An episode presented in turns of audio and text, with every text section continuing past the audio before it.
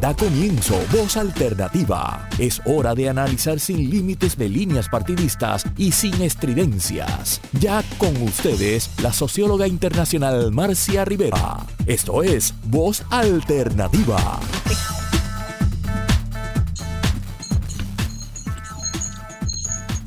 Hola. Muy buenos días, amigas y amigos. Hoy tenemos un programa que me decían que parece una asamblea de pueblo esto, que toda la gente que está aquí representa realmente a los puertorriqueños y anoche recibí muchos comentarios muy elogiosos por haber convocado este, este gran panel hoy, eh, porque es un panel que, de gente que ha dado mucho a Puerto Rico y que ha luchado mucho por eh, la diversificación de las energías en el país. Eh, hoy tendremos. La pregunta que está en el ambiente. Ustedes saben que eh, la legislatura terminó su proceso de evaluación del contrato de, Luma Energy y recomendó al gobernador que no se, que no se firmara dicho contrato. Eh, así que vamos a ver qué va a hacer el gobernador pero en el día de hoy yo lo que quisiera es mirar es qué pasará en Puerto Rico si el gobernador decide seguir adelante, no escuchar a los expertos, no escuchar a los especialistas, no escuchar al clamor del pueblo y decide renovar el contrato con Luma. ¿Qué pasará en Puerto Rico? ¿Cómo va a ser la vida de nuestra gente dentro, ¿verdad? En los próximos 15 años. Y tenemos con nosotros hoy al ingeniero Agustín Irizarri, a la licenciada Jessica Méndez Colbert, a Ángel Figueroa Jaramillo, a Mirna Conti, el doctor Salvador Santiago y la doctora Carmen Albizu, que van a estar participando en, este, en esta conversación. Eh, que vamos a tener en la primera parte, digamos, lo he organizado de tal manera de que alguna gente que no puede tener el, no puede quedarse las dos horas, pues puedan estar en la primera parte y he dividido la conversación como en dos grandes temas eh, y vamos a, ir a eso ahora. Pero primero quiero ir presentándole a quienes van a estar con nosotros. En esta primera parte tenemos a Agustín Irizarri, que es un ingeniero licenciado en Puerto Rico desde el año 91. Tiene un bachillerato de la Universidad de Puerto Rico en Mayagüez, maestría en la Universidad de Michigan Ann Arbor, doctorado en Iowa State University, todos en ingeniería eléctrica. Es catedrático del Departamento de Ingeniería Eléctrica y Computadoras de UPR Mayagüez. Investiga sobre todo las fuentes de energía renovable y cómo ajustar ¿verdad? Eh, la red eléctrica existente para alcanzar la diversificación de la matriz energética, que resulta algo urgente, sensato y necesario en Puerto Rico. Es autor o coautor de más de 40 publicaciones arbitradas, ha recibido numerosos premios por sus estudios y su trabajo, fue miembro de la Junta de Gobierno de la Autoridad de Energía Eléctrica entre junio del 2012 hasta septiembre del 2014 lo que le dio un conocimiento profundo del funcionamiento de la, eh, de la entidad, de la autoridad. Eh, uno se pregunta, ¿verdad? Teniendo en Puerto Rico personas con estas calificaciones, él y hay otras personas más que tienen calificaciones altas, ¿cómo es que nosotros estamos contratando a la empresa Luma y lo que se le está pagando en vez de usar el talento y las capacidades científicas y de ingeniería que tiene el país. Bienvenido Agustín, es un placer, es un honor tenerlo, tenerte en este programa en el día de hoy y bienvenido. Espero que sea una gran conversación. Muchas gracias por la invitación, Marcia, y saludos a todos los demás distinguidos colegas. Bueno, tenemos también a la licenciada Jessica Méndez Colbert, que ya ha estado en Voz Alternativa discutiendo temas eh, del pleito incoado y que, en el cual ella fue una gran protagonista, eh, incoado por la UTIER sobre la, eh, la designación de promesa, ¿verdad?, de, la, de la Junta de Control Fiscal. hizo un excelente, una excelente presentación.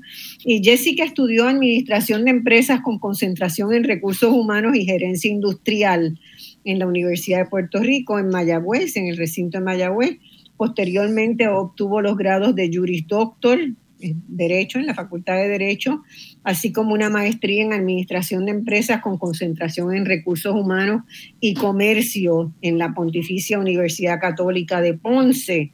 Ha cursado también una maestría en Derecho en la Universidad Thomas Jefferson de San Diego, California, eh, en el programa de manejo de riesgo y cumplimiento financiero, financial compliance, que es uno de los temas que está este, muy, en la, muy necesario, ¿verdad? Seguirle los pasos a, todos los, a todas las artimañas que suelen hacer las empresas para no rendir cuentas, las empresas en el ámbito financiero. Ha integrado la Junta de Gobierno del Colegio de Abogados y de Abogadas de Puerto Rico, es socia y vicepresidenta del bufete Manuel y en Ponce, que se ha destacado en todos estos años por el por los temas de la deuda, por, lo, por, por, el manejo de los casos más sensitivos relacionados con la Junta de Control Fiscal y la, deuda en Puerto Rico. En octubre del 2019, todos recordamos, ¿verdad? Esta joven abogada argumentando ante el Tribunal Supremo de Estados Unidos representando a la UTIER contra la Junta de, Control Fiscal y el gobierno de Estados Unidos. Y ella sigue muy activa analizando el contrato de Luma, advirtiendo sobre su carácter leonino para la sociedad puertorriqueña y está día a día, la vemos en, anunciando en conferencias, en seminarios, en talleres, entregada a la causa. Jessica, bienvenida, es un placer tenerte de nuevo y es una gran alegría, ¿verdad?, que, que, que estés asumiendo un peso tan importante en este umbral histórico de Puerto Rico. Muy buenos días, Marcia, y a las personas que nos están escuchando. Y a, un, un placer estar en este programa con estos excelentes panelistas, así que eh, espero que sea una tremenda conversación. Esa va a ser una conversación bien picadita, ya verán. bueno, Ángel Figueroa Jaramillo también ha estado y ha sido un honor y un placer tenerlo.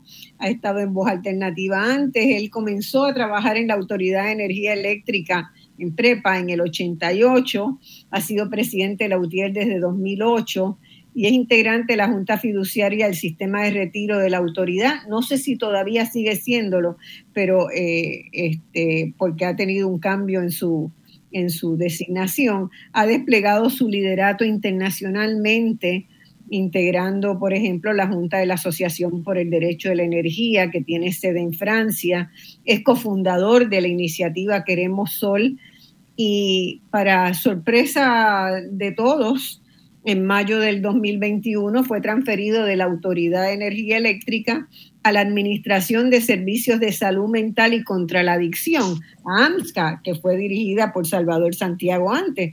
Y uno se preguntará, ¿verdad?, qué, qué va a estar haciendo este Figueroa Jaramillo en un lugar como ese.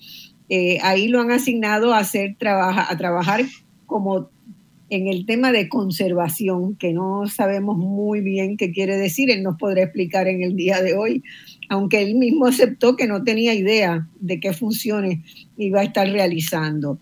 Bueno, vamos a, vamos a empezar, tengo también por ahí a Mirna Conti que ya llegó, este, es ambientalista y líder comunitaria con una muy destacada trayectoria de tres décadas en las más importantes luchas ambientales en Puerto Rico. Yo creo que en los últimos 30 años no ha habido una lucha ambiental donde Mirna Conti no sea una figura importante, este, una cara importante de esas luchas. Eh, ella antes trabajó durante muchos años en el recinto de ciencias médicas con una carrera muy destacada. Fue candidata al Senado por el distrito de Bayamón del movimiento Victoria Ciudadana y en algún momento la queremos ver en el Senado. La queremos ver en el Senado porque tiene una experiencia extraordinaria. Eh, también es participante muy activa del movimiento Queremos Sol. Eh, Salvador Santiago, no sé si ha entrado. Carmen Albizu, veo a Carmen Albizu por ahí. Carmen Albizu está por ahí, no sé si Salvador ha entrado. Carmen estamos, estamos ambos, Marcia. Están ambos, perfecto. Bueno, Carmen es médica, es catedrática e investigadora de la Escuela de Salud Pública del Recinto de Ciencias Médicas es una entregada dedicada a la investigación, ha realizado decenas de proyectos o tal vez más de un centenar de proyectos relacionados con las disparidades sociales en salud, el abuso de control y drogas, y temas que están afines a las desigualdades, ¿verdad? Las desigualdades en salud que se viven en Puerto Rico. Y es una de las cosas que queremos, ¿verdad? En la segunda parte de, este, de esta conversación, entrar a discutir más a fondo. Formó parte del Consejo Asesor del Instituto Nacional sobre Abuso de Alcohol y Alcoholismo, de los Institutos de Salud de los Estados Unidos. Es una designación que muy importante y que realizó con, con, gran solvencia. El doctor Salvador Santiago estudió psicología en la UPR, en la Universidad de Wisconsin y en la Universidad de Harvard. Es un muy reconocido psicólogo en Puerto Rico. Presidió la Comisión para la Prevención de la Violencia de Puerto Rico, adscrita a la universidad, a la UPR en el recinto de Calley fue rector de la Universidad Carlos Albizu, especializada en programas de psicología. También dirigió la Administración de Servicios de Salud Mental y contra la Adicción AMSCA, a donde ahora estará, eh, estará Figueroa Aramillo, eh, que está adscrita al Departamento de Salud. Y Salvador se ha dedicado a documentar la importancia de la medicalización de las drogas y a trabajar por su despenalización.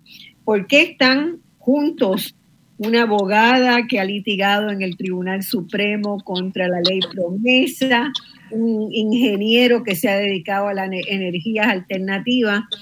¿Por qué están esta mezcla? No es casual, es una mezcla de saberes cruzados muy importante, porque tenemos la sensación de que este proceso que se podría iniciar si se firma, ¿verdad? La, si se firma eh, el contrato, la renovación del contrato, va a traer mucha penuria a Puerto Rico. Al momento de iniciar este programa, el gobernador de Puerto Rico debe tener ante sí la decisión más deseada por nuestra población, que es la cancelación del contrato de Luma Energy y la creación de un plan de transición en la operación de la red eléctrica. A lo mejor mientras hablamos nosotros acá, eh, capaz que él debía dejar de leer el proyecto y escucharnos para, para que se diera cuenta y tuviera más insumos para la decisión que tiene que tomar. Eh, hay otros proyectos pendientes de reconciliar entre Cámara y Senado. No creo que se van a lograr aprobar todos, porque estamos ya mañana, prácticamente le queda la tarde de mañana y, el, martes a la legislatura para, atenderlos, pero esos proyectos eh, implican y, buscan atender diversas situaciones importantes del sistema eléctrico. El proyecto del Senado 465, que crea una reserva de celadores en línea en la Autoridad de Energía Eléctrica, un proyecto de la Cámara 1429 que busca establecer parámetros para la reestructuración de las obligaciones de la autoridad, el proyecto de la Cámara 97 que traspasa a la corporación pública la supervisión de los contratos de alianzas público-privadas en el sector energético, otro proyecto de la Cámara que daría paso a una moratoria en los pagos, oigan bien esto, en los pagos de aumento en las tarifas de electricidad y agua y una resolución para decretar un estado de emergencia en el sistema eléctrico. Eh, ustedes saben que vivimos de emergencia en emergencia, violencia de género, estado de violencia, eh, estado de emergencia para atenderlo. Y realmente es que debemos hablar de un estado de emergencia en la sociedad puertorriqueña, producto del mal manejo, eh, en este caso de la situación energética del país, en otros casos de sencillamente la impericia en la capacidad de gobernar. Y eh, este, este podría culminar en un verdadero caos si se extiende el contrato con una empresa que ha mostrado ser incapaz de llevar adelante las funciones para las cuales se le contrata. Todos los sectores están, que han examinado el contrato han concluido que no se debe firmar. El gobernador lo tiene hoy, debe estar leyéndolo en este momento, pero hasta ahora el gobernador se ha expresado como favorable a firmar el contrato. ¿Qué pasará si, eso, si ello ocurre, verdad?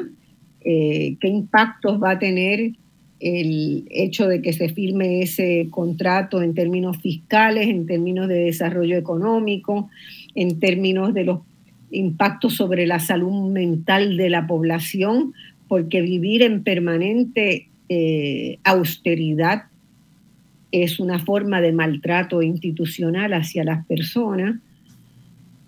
Este programa busca ¿verdad? llevar a una toma de conciencia a nuestra población de la gravedad del umbral en que estamos hoy y a dónde se cruzaría ese umbral si ese contrato se firma. Así que vamos a, a comenzar la conversación en esta primera hora. Como les dije, pues queremos mirar el marco fiscal de Puerto Rico. ¿Dónde estamos en qué situación económica y fiscal está Puerto Rico para decir que podemos darnos el lujo de firmar ese contrato y que no nos importa lo que nos cueste y cómo se haga, ¿verdad? Eh, vamos a mirar también la experiencia que hemos tenido con la empresa Luma, que ya, ya ha estado administrando, corriendo el sistema eléctrico, cuál es el contenido del contrato, las razones por la, por la oposición al mismo, y yo voy a pedirle a, Agustín que podemos, o a Jessica, que empecemos en este momento a, mirar. Eh, vamos a empezar con el marco fiscal de Puerto Rico, Jessica. Eh, estamos en condiciones económicas, fiscales, para que Puerto Rico haga un compromiso de dinero como el que se presenta en el contrato Aluma Energy. No, definitivamente no. Esa es una de, las críticas principales a, este contrato de Luma, que es que no toma en consideración la, precariedad de la situación financiera de la Autoridad de Energía Eléctrica, donde no requiere que Luma haga ningún tipo de, inversión. O sea, estamos hablando de que este contrato se otorga eh, como un contrato de alianza a la luz de la, de la, de la legislación que provee eh, para un contrato de alianza, pero cuando vemos realmente lo que es la definición de, un contrato de alianza, pues este contrato no cumple con eso. O sea, un contrato de alianza es, un contrato donde se proveen una combinación entre los recursos de, lo público y lo privado para beneficio de, de, ambas partes y una inversión conjunta. Pero aquí no, aquí Luma no ha puesto ni un centavo un contrato con unas cláusulas que por eso le hemos llamado leoninas, porque son sumamente beneficiosas para una sola de las partes, siendo esa parte Luma, eh, con, un pago fijo. Eh, que ahora mismo estamos bajo, bajo el contrato suplementario que es más oneroso porque se le pagan 115 millones al año, pero que también entonces el contrato de, 15 años nos, eh, nos ata, ¿verdad? A una a, un pago de, eh, de más de mil millones en, en, ese periodo de tiempo porque consideramos el pago fijo que estaría cobrando más las bonificaciones por el cumplimiento con las métricas que la propia Luma se, se pondría. Eh, y esto, además, del proceso de la reestructuración de la deuda que está llevando que está llevando la Autoridad de Energía Eléctrica, donde tenemos una junta de control fiscal que definitivamente no responde a los intereses del pueblo de Puerto Rico, sino a otros grandes intereses y que está buscando negociar la deuda con los bonistas, a pesar de que hay una posibilidad de que se pueda recortar esa deuda sustancialmente, y cuando digo sustancialmente, recortarla a cero, porque hay unos litigios que se están llevando a cabo ahora mismo para precisamente cuestionar la garantía de esos bonistas, pero no. Vemos que la Junta de todas formas está negociando con esos bonistas para darle un pago fijo a esos bonistas entre 23 y 26 dólares donde terminaría, terminaríamos pagando muchísimo más de lo que realmente es esa deuda. Entonces, esas negociaciones con los bonistas, más lo que se le tiene que pagar a Luma eh, por, por ese contrato leonino, cuando Luma no, no eh, ha, demostrado que no puede ni siquiera dar un servicio a la altura de, lo que se le está, de lo que se le está pagando, pues definitivamente a lo que nos lleva es a la precariedad y, y, a, y a que no tengamos desarrollo económico, que es lo que necesitamos para que Puerto Rico pues, pueda echar hacia adelante y tomemos en consideración que esta situación fiscal de la Autoridad de Energía Eléctrica con Luma, con los bonistas no solamente tiene impacto en lo que es el tema energético, sino en la economía en general por, lo, por el impacto que puede tener con la capacidad que tenga el gobierno para cumplir con el plan de ajuste de la deuda del gobierno central. Así que definitivamente eh, la situación fiscal se ve sumamente agravada por la presencia de, de, Luma y por eso es que es importante esta, esta coyuntura en la que estamos donde debemos dejar expirar el contrato.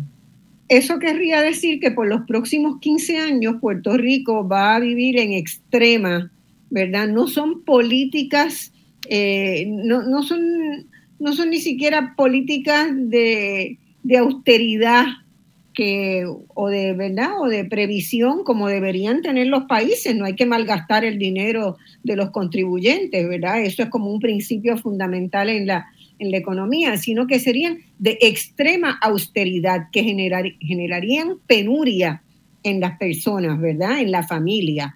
Y eso, y eso es algo bien importante que sepamos, ¿verdad? Que si el gobernador firma eso, está firmando un deterioro en la calidad de vida de Puerto Rico por los próximos 15 años. Eh, y eh, ese marco fiscal no se ve en este momento que va a mejorar por esas negociaciones que se están haciendo de la reestructuración de la autoridad, de la deuda de la Autoridad de Energía Eléctrica, y tampoco se ven porque haya un boom de desarrollo económico en Puerto Rico. No se ven. Así que tengamos eso en mente. Eh, yo quiero preguntarle eh, esa, perdón, esa, esa, esas políticas de restricción, ¿verdad? del gasto público van a afectar mucho más a la educación, a la salud, a todos los programas sociales, a la Universidad de Puerto Rico, a la vivienda social. Vamos a tener peor infraestructura porque tampoco se sabe cuándo y bajo qué condiciones va a llegar el dinero, entre comillas, que se ha asignado de Estados Unidos para infraestructura. Ese es otro, otro misterio y otro programa a discutir.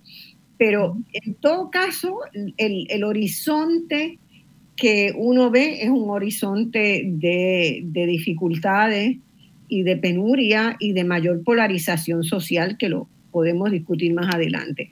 Yo quiero ahora entonces preguntarle a Agustín, que estaba tan metido, y a, Ángel, eh, movernos a qué llevó la, la, decisión de contratar a Luma Energy y cómo se tomó esta decisión. Agustín y, Ángel, interrúmpanse lo que quieran, pero comienza Agustín. Luma es un consorcio, ¿no? Eh, un junte entre una empresa canadiense que se llama ATCO, que tiene experiencia manejando sistemas de, gas en Canadá, y una empresa de Estados Unidos, Quanta. Eh, Quanta es una consultora, ellos llegan a los sitios a, a venderte los servicios de, de ingeniería, pero no tenía ninguna experiencia manejando sistemas eléctricos. Eh, aquí el gobierno de Puerto Rico decidió, eh, en contra de todos los datos, que el sistema público no era bueno y que había que privatizarlo. La realidad es que eh, mientras yo estuve en la Junta de Gobierno Energética me di cuenta que el sistema público funciona muy bien si tú no lo intervienes a través de los partidos políticos. Eh, los partidos como, políticos. Como suele suceder también en educación, en salud, en todo. Todas las corporaciones públicas se han eh, deteriorado por la intervención político-partidista. Eh, los partidos no son capaces de, entender la diferencia entre el gobierno y el partido. En Puerto Rico hay gente que no comprende la diferencia entre un gobierno y un partido. Como no hemos sido capaces de resolver ese problema político y los partidos no tienen la honestidad de aceptar que han sido ellos los que han envenenado el pozo, pues entonces vendieron por años con la complicidad de las noticias, el Nuevo Día, etcétera, la idea de que había que vender eh, la empresa pública de generación de electricidad y administración del sistema eléctrico y que mágicamente eh, habría una, eh, una transformación, ¿verdad? una transfiguración gloriosa a los sistemas eléctricos en Puerto Rico de un día a otro y, que no tendríamos nunca más ningún problema. Eso no es cierto.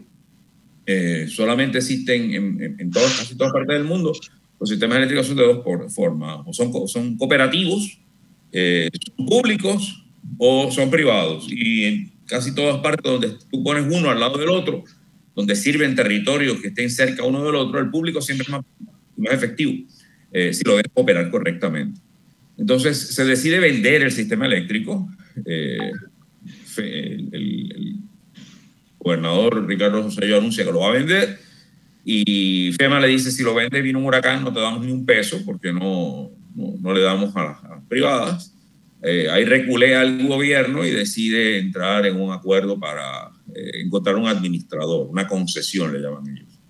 Entraron cuatro corporaciones, cuatro grupos a esa supuesta contienda y solo quedó Luma al final. Así que el gobierno se queda atrapado en una promesa política eh, que parte de una premisa incorrecta y deciden entonces traer, contratar a Luma. Luma me han dicho que lo que vino originalmente era buscar los contratos de reconstrucción, que no le interesaba realmente administrar el sistema, pero que un poco lo forzan, le dicen, bueno, si quieres los contratos tienes que administrar el sistema y ahí entra Luma con las muelas de atrás en un contrato malísimo que no, que no, que si Luma lo ejecutara perfectamente ese contrato, que no lo está haciendo, está bien lejos de ejecutar correctamente el contrato eh, y sus obligaciones. Pero si lo ejecutara perfectamente, nos llevaría a una compañía eléctrica del siglo XX.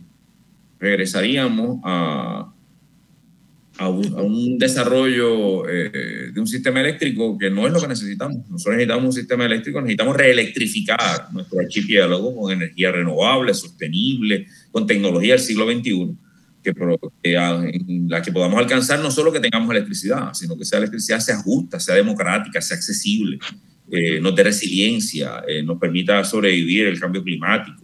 Eh, todas las propiedades, todas las necesidades energéticas que nosotros tenemos, de, que la energía es un derecho y la energía no es una mercancía, toda esta visión que impulsamos desde la universidad y desde Queremos Sol, el gobierno la rechaza el gobierno la rechaza. Nosotros estamos siendo gobernados ahora mismo por un señor que ganó con 33% del voto. dos terceras partes eh, de los votantes no votaron por Pedro Pérez eh, y no queremos hablar de ese tema. Eh, es un tema fundamental para nosotros. No tenemos democracia y no tenemos para nada democracia en el sector energético, un sector que es el que es el motor económico del país. Bueno, eh, vamos a seguir con esta línea y quiero que Ángel venga en la próxima, pero vamos a hacer una pausa ahora porque ya nos toca hacerla. Volvemos de inmediato. Ya estamos de regreso al análisis de los temas que te interesan. Escuchas Voz Alternativa por Radio Isla 1320.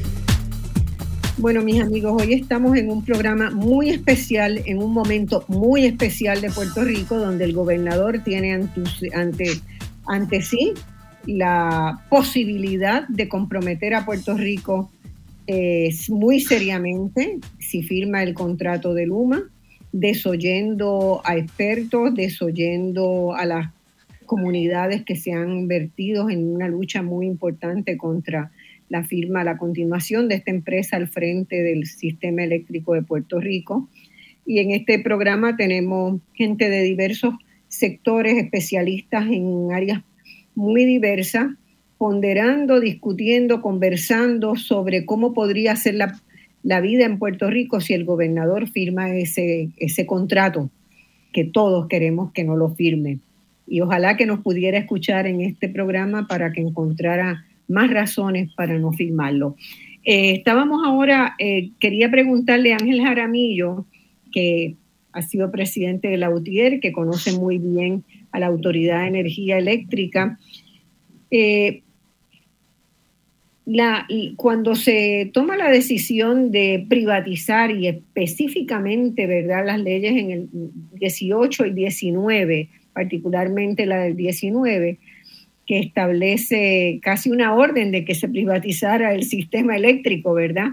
Se aduce a que el sistema no funcionaba bien, ¿verdad?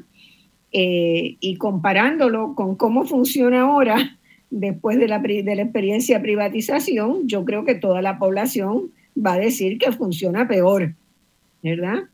que no tenemos la certeza de que vamos a tener electricidad. Caen tres gotas de agua y se va la luz.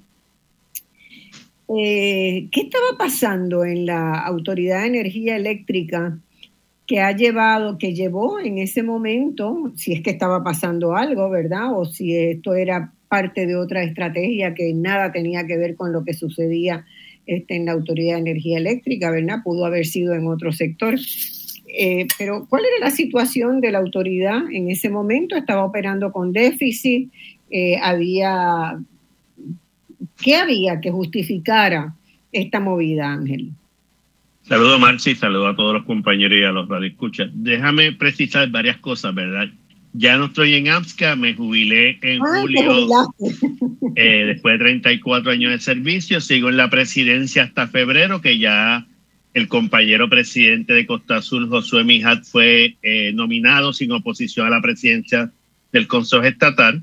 Y, y, por lo tanto, ¿verdad? Ya en esa, y ya no, y tampoco soy miembro de la Junta de Síndicos del Sistema de Retiro. Eh, sí, eso, eso me imaginaba, que ya no estabas ahí. Y también quiero argumentar un poco más la situación fiscal que nos va a llevar a lo que tú, a la pregunta que tú estableces. Y voy a ser bien sencillo. Usted tiene 10 dólares. Usted vendió energía de 10 dólares. Tiene que gastar 6 dólares en transmisión y distribución y ahora trae a Luma, le da los 6 dólares que gastaba antes, le da un dólar más, le da 7, más nos cuesta 8 con Luma.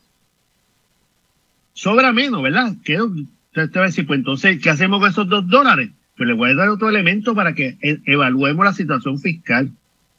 El gobierno de Puerto Rico insiste en privatizar la generación del país. Eso lo que va a suceder es que los dos dólares que nos quedan, que apenas da para el mantenimiento, un dólar va a ser lo que nos va a costar el contrato, que son 100 millones más. El bizcocho es el mismo.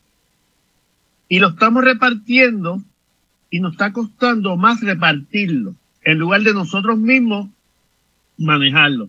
Eso va a tener una situación en el desarrollo social y económico del país. Fíjate, Marcia, nosotros hemos perdido la discusión pública, el desarrollo social Ahora todo es desarrollo económico.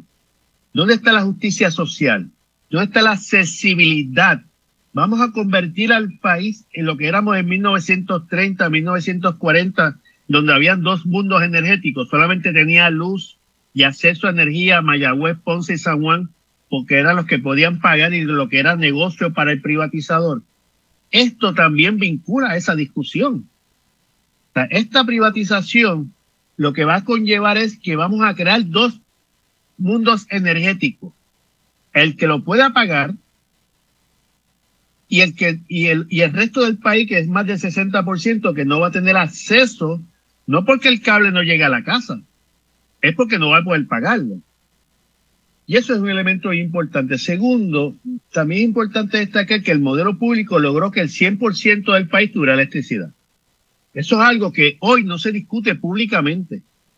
De lo que el modelo privado de los años 30 y 40 no logró, se, cambia el modelo público y logramos dar, y voy repito, el 100% de energía en la topografía en la cual vivimos, que es un elemento extremadamente importante. Viendo una empresa tan exitosa como le llamaba la joya de la corona, y viendo la lucha de la telefónica donde la gente se tiró a la calle, el gobierno se reinventó y lo que hizo fue, en lugar de salir a venderla, vamos a implosionarla. ¿Y cómo se implosiona? Pues nombrando la Junta de Gobierno de la autoridad y está Agustín. Todos los miembros que no eran electos por el pueblo eran del sector privado. Y eso es algo que la gente se le olvida. De los que dirigían la autoridad, los funcionarios nombrados por el gobierno venían del sector privado. Por lo tanto, esa visión del sector privado de que lo hace mejor definitivamente quedó demostrado que no. Segundo, un elemento bien importante, Marcia. Aquí hay un objetivo claro y preciso entre todos los demás. Era tratar de destruir la UTIER. No hay, porque fíjate que en todas las privatizaciones que han habido en Puerto Rico, eh, por lo menos la telefónica e inclusive en el sector energético, el privatizador para evitarse los problemas que hoy Luma está llevando, se lleva toda la empleomanía con todo el sindicato y el convenio y después negociar lo que tenga que renegociar. En esta ocasión, una cláusula del contrato era y es que Luma eh, contrataba al personal que él quisiera. No tenía que llevarse a todo el personal. Y eso es un elemento importante también a esa discusión social y de justicia, porque tratan de destruir un sindicato que ha sido fiscalizador de todos los partidos de gobierno. además de la protesta, han tenido propuestas y, el tiempo ha validado nuestros planteamientos. Y esto yo creo que era también un objetivo, especialmente del partido de gobierno, de tratar de sacar del medio alguien que los velara, alguien que los fiscalizara. Y eso es una de las razones principales por también, ¿verdad?, de esta privatización tan desastrosa, nefasta. esto era, ven para acá Puerto Rico y yo te voy a dar todo lo que tú quieras, no me importa lo que el país sufra, pero yo quiero salir de la tierra. Bueno, y, de hecho, toda la, eh, todo lo que se escuchaba en los medios era que la ineficiencia de la autoridad, eh, los altos sueldos de los funcionarios de la autoridad, eh, fueron demonizando a Lautier de una manera impresionante. O sea, Lautier pasó por una, ¿verdad? Hicieron contra Lautier una campaña de demonización. Sin eh, lugar a duda. Y eso corresponde, ¿verdad? También tenemos que pensar el, el conjunto de todo, ¿verdad? A lo que se llaman las estrategias neoliberales de organizar la economía de libre mercado. Los sindicatos, en esa visión, los sindicatos eh, hay que eliminarlos porque los sindicatos reúnen a la gente y la gente se da cuenta de los derechos. Si nos mantenemos ignorantes de cuáles son nuestros derechos, ¿verdad? Como trabajadores, pues entonces este, la, economía prosperará teniendo un sector de la población ignorante, explotada, con bajos salarios, que no reclama, ¿verdad? Y yo creo que Puerto Rico, mm, la mayoría de las personas no se da cuenta de que nosotros estamos inmersos en ese proceso, en ese proceso de construir aquí un paraíso neoliberal eh, y como no importa, ¿verdad? Según esa teoría, como no importa la gente que no puede y que no va a estar en el nivel superior nunca, pues que se vayan, y así se nos han ido, ¿verdad? Un cuarto de millón de personas en los últimos dos, tres años. Este, y Puerto Rico va, va a dejar de ser viable como sociedad, como economía, a menos que en este momento, en este umbral en que estamos, que es un momento clave, paremos la máquina, ¿no? Y digamos, esto no puede ser. Y sin lugar a dudas, y, ya yendo más, ¿verdad? La pregunta que, que nos insiste sobre también la situación económica de la autoridad. Entre 2009 y 2012 la deuda se duplicó de 4.500 millones de dólares que había de deuda acumulada en 10, 15 o 20 años a 9.000 millones de dólares. Se la duplicaron en tres años. ¿Por pues Este, primero empezaron a traer proyectos fallidos, proyectos que no tenían un estudio de viabilidad y donde también la intervención partidista y politiquera eh, eh, fue el, norte. Tan distintamente, vamos a dar a un lado los sustantivos, los méritos de los proyectos. Los dos proyectos más grandes que tuvo la autoridad, que fue el gasoducto del norte y el gasoducto del, sur, fueron derrotados, y quiero dejar claro, dejando afuera los méritos o deméritos de los proyectos, por las promesas partidistas de las campañas electorales. Lo segundo se hizo un endeudamiento. Desde 1989 no se revisaba la tarifa de la autoridad por la cuestión politiquera también. O hay que decirle al país, mire, producir un kilovatio hora nos cuesta tanto y no podemos seguir arrastrando lo que nos cuesta porque vamos a un problema más grave más adelante. Pero como estaba la situación política, eh, política y los votos, pues nosotros tomábamos medidas sobre ese respecto hasta el 2014-2015. Y lo tercero, es lo que hizo el gobierno 2009-2012. Fue embrollar al país para llevarlo a la quiebra, para volver a reinventar dentro de la excusa de la quiebra un nuevo modelo económico que es el país ser más pobre porque te fuiste a la quiebra, pueblo. No fui yo, no fueron los gobernantes, no aceptaron esa responsabilidad, sino fue el país, se fue a la, nos fuimos a la quiebra Por lo tanto, te tengo que quitar todo lo que tú tienes para poder seguir hacia adelante, porque hay la teoría y la cultura que lo que se debe se paga. Y para eso estamos viviendo en la miseria.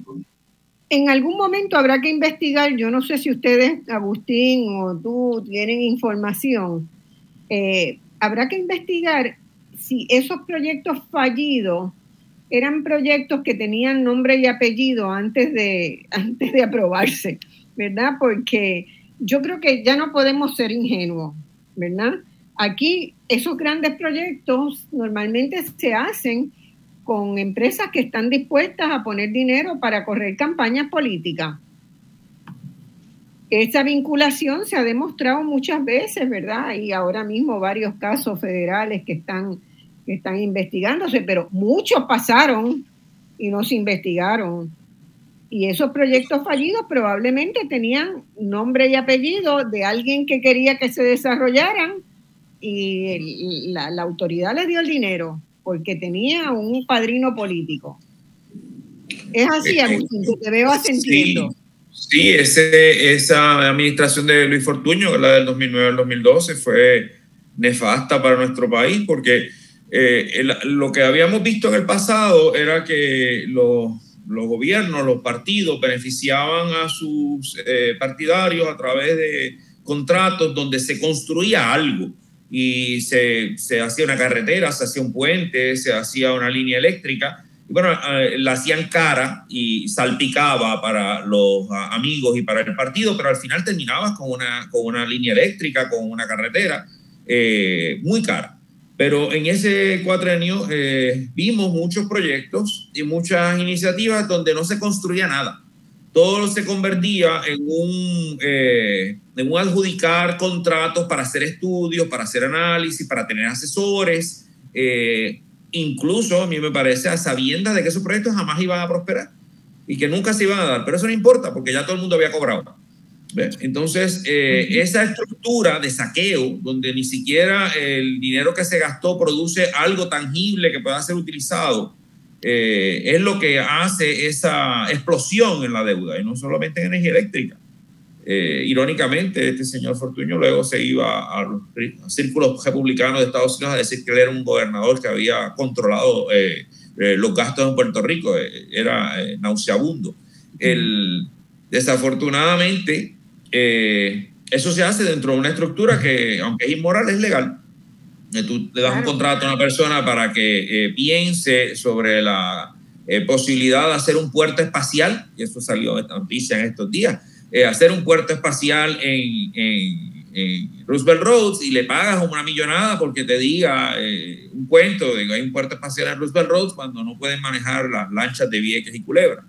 Eh, entonces, son cosas absurdas, pero que siguen pasando, ¿no? No es que pasaron solamente en 2009-2012, ¿saben? Estos días salió esa noticia.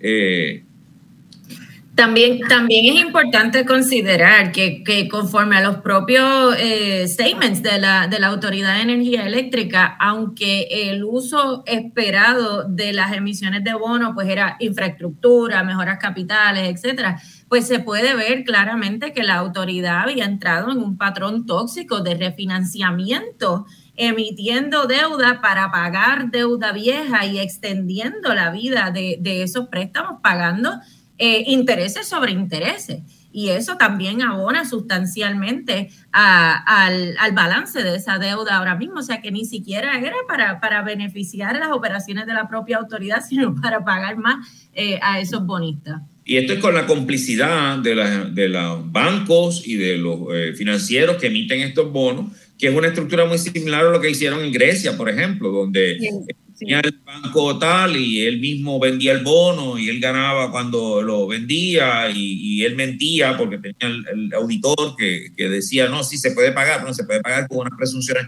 que son incorrectas. Eh, y eso lo vimos aquí también. Entonces, esa negativa a, a una deuda, que sabemos una fracción importante de ella eh, no fue tramitada con honestidad, pues, la vemos también por parte del, del, gobierno federal, ¿no? La Junta de Control Fiscal y el Congreso de Estados Unidos, los que eh, plantean, y ahí quiero enlazarlo con el comentario que hizo la licenciada al principio, aquí tenemos una Junta de Control Fiscal que dice que existe porque los contratos son ley, ¿no? la Constitución de los Estados Unidos, los contratos son ley. Eh, pero esa junta que existe por supuestamente esa razón, como tienes un contrato, tienes que pagar, ahora bien y quiere cambiar los términos del contrato. Todos los bonos de la Autoridad de Energía Eléctrica, absolutamente, fueron emitidos eh, con la garantía de que si se vende electricidad y después de pagar estos gastos operacionales, entonces tú cobras el bono. Todos los bonistas compraron un bono en esas condiciones. Está absolutamente claro en el bono. La ahora pretende cambiar la garantía del bono. Y ahí es que viene a hablar de cargos fijos y cosas que no tienen nada que ver con, lo que, con el bono que se vendió y que compró el bonista. Eh, es importante señalar que esa, esa orden, cómo se gasta el dinero que se pone como prioritario la inversión en la infraestructura, en las operaciones seguras de la empresa, las pensiones de, los empleados, los salarios de los empleados. Eh, ese es el bono que compraron los bonistas. Y ahora la Junta dice, no, vamos a cambiarle la garantía a ese bono. Yo creo que nosotros debemos eh, objetar eso eh, hasta muerte. igual con la idea del impuesto al sol, que es otra manera de atacar el asunto de que la garantía que compraron los bonistas ya no les satisface, porque ha habido un cambio tecnológico y nosotros podemos producir nuestra propia electricidad, nosotros podemos ahorrar electricidad y eso y tenemos menos población. Entonces esas cosas han mantenido o disminuyendo o eh, estancada la venta de la electricidad. Yo creo que va a disminuir más eh, en el futuro. Eh, y por lo tanto no podemos aceptar una reestructuración de deuda basada en impuestos al sol, cargos fijos de la naturaleza, porque eso nos va a, destruir económicamente. Eh, José Alameda ha hecho un, economista de Mayagüez, buen colega y colaborador, ha hecho un cómputo interesantísimo, que mañana vamos a discutir en una pista legislativa, que fuimos invitados eh, en la Cámara de Representantes. Eh, Alameda ha calculado o recalculado, porque había unos economistas que habían hecho el cómputo en el 2015, ha recalculado cuál es el costo de la electricidad, cuál precio de la electricidad la electricidad se convierte en un lastre para la economía.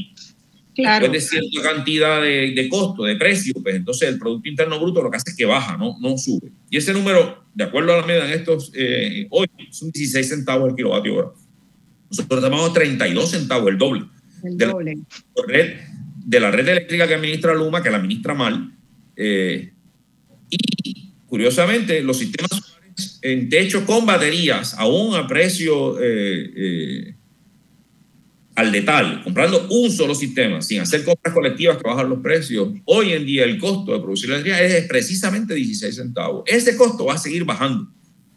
Ese costo con esa nueva tecnología, y si hacemos un proyecto colectivo como el que describe Queremos Sol, va a seguir bajando. O sea, nosotros tenemos la opción tecnológica de controlar el costo de la energía, de ser más sostenibles, de ser más resilientes, de tener justicia y accesibilidad Bien. Y, más aún, hacerlo en un proyecto colectivo que mantenga la red eléctrica viva.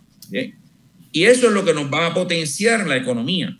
el uso y el, amarre al uso de combustibles fósiles, al sistema centralizado, eh, pensado como se pensó en el siglo pasado, que es el esquema de Luma, el esquema aprobado por la negociación mismo, lo que piensa la Junta de Control Fiscal, eh, nos va a, a provocar pérdidas de miles de millones en los próximos 10 o 15 años por ese exceso en el costo de la energía cuando tenemos una alternativa eh, mucho más atractiva. Y lucro cesante porque eh, realmente uno de los elementos que más considera un empresario, sea un pequeño empresario, sea un gran empresario, un empresario extranjero, en el análisis de si se decide a, emprender, a, a montar un negocio es el costo el costo de la electricidad y la consistencia de la electricidad para su trabajo, ¿verdad? esos dos elementos son absolutamente fundamentales. Y con los costos de hoy y los costos que se prevén por los próximos 15 años, eh, con Luma en la mano, nuestro estancamiento económico va a ser permanente, va a ser el estado permanente. Eh, entonces, eso es grave para Puerto Rico. Y ahí volvemos a lo que habíamos comentado lo de la justicia social y la, seguridad, eh, la justicia energética y seguridad energética. ¿Para quién? ¿Para la población o para un grupo de burbuja económica que pueden tenerla, pueden pagarla pero el resto de la población no puede tener un desarrollo social y económico para poder tener una vida alegre, democrática, próspera. Y ahí volvemos, esto es un círculo, por eso es que yo, fíjate, ayer yo estaba en un foro donde había muchos políticos de Nueva York que yo le decía que Puerto Rico se ha convertido en un subterfugio y un refugio de los que viven de la crisis. Nos mantienen en crisis para vivir de la crisis. Que nosotros no queríamos meramente solidaridad, nosotros queríamos que nos acompañaran, que no era que nos desplazaran como están haciendo. No es que nos reemplazaran como pretenden hacer, sino que nos acompañaran como cualquier país del mundo que se, que se, se solidarice en momentos de crisis con otros. Y así estamos viviendo energéticamente hablando. Y Luma es el ejemplo que muchas veces no queremos aceptar de la imposición colonial energética. Y no solamente colonial energética, colonial sindical. Donde ahora vienen los sindicatos de Estados Unidos a decirnos a nosotros cómo nosotros tenemos que, que operar el sistema y ahora cómo viene el presidente en cuerpo presente, ya no mando a nadie a decirle al país, no el sistema que yo quiero, porque los chavos es el que mi gente tiene que ganar dinero. Y eso es lo que estamos viendo con Luma. Exactamente. Quiero pasarle la palabra a Mirna Conti, que la veo inquieta, este, con muchas ganas de entrar en la, en la conversación. Mirna. Bueno, buenas tardes, ¿verdad? A, todos y todas. Este, pues sí, estoy aquí casi explotando, tú sabes. Porque la verdad es, que es que indigna tanto, ¿verdad? La se está dando en el país y, y realmente, ¿verdad? Eh, es, importante esto, eh, que el pueblo entienda, de por eso es que es fundamental hacer una auditoría de la deuda. Fíjate todo lo que se ha dicho aquí que quieren imponernos una, ¿verdad?, un pago a una deuda donde hay que verificar cuáles fueron esas decisiones que tomaron. ¿Cómo es que esa deuda vamos a tener que seguir arrastrando, ¿verdad? Además, esta gente sabía en lo que se metía uno cuando hace una decisión, ¿verdad? Como esta de comprar bonos. Tú sabes que te los pueden pagar como que no. Y estos bonos este, no están asegurados y es fundamental de que, que no sigan utilizando la excusa, que el gobernador no siga confundiendo el país, que se ponga a hacer lo que tiene que hacer que él tiene que auditar esta deuda, él tiene que verificar, ¿verdad?, eh, qué, qué, es lo que se tiene que pagar. Y hay que pagar las operaciones primero antes de pagarle a los bonistas. Es que es así, punto. Y no podemos seguir permitiendo que el gobernador sigue arrastrando los pies y sigue confundiendo, hace como eh, eh, conferencias de prensa y sigue hablando disparate, yo digo, ¿verdad? Porque la verdad es que ya, ya enferma el hecho de que él siga diciendo cosas que no son ciertas. Y nosotros, ¿verdad? Los que estamos aquí, pues muchos hemos denunciado en los momentos que tenemos es, estas mentiras. Y el país se tiene que movilizar. yo sigo insistiendo que está en nuestras manos porque nosotros somos los que tenemos el poder.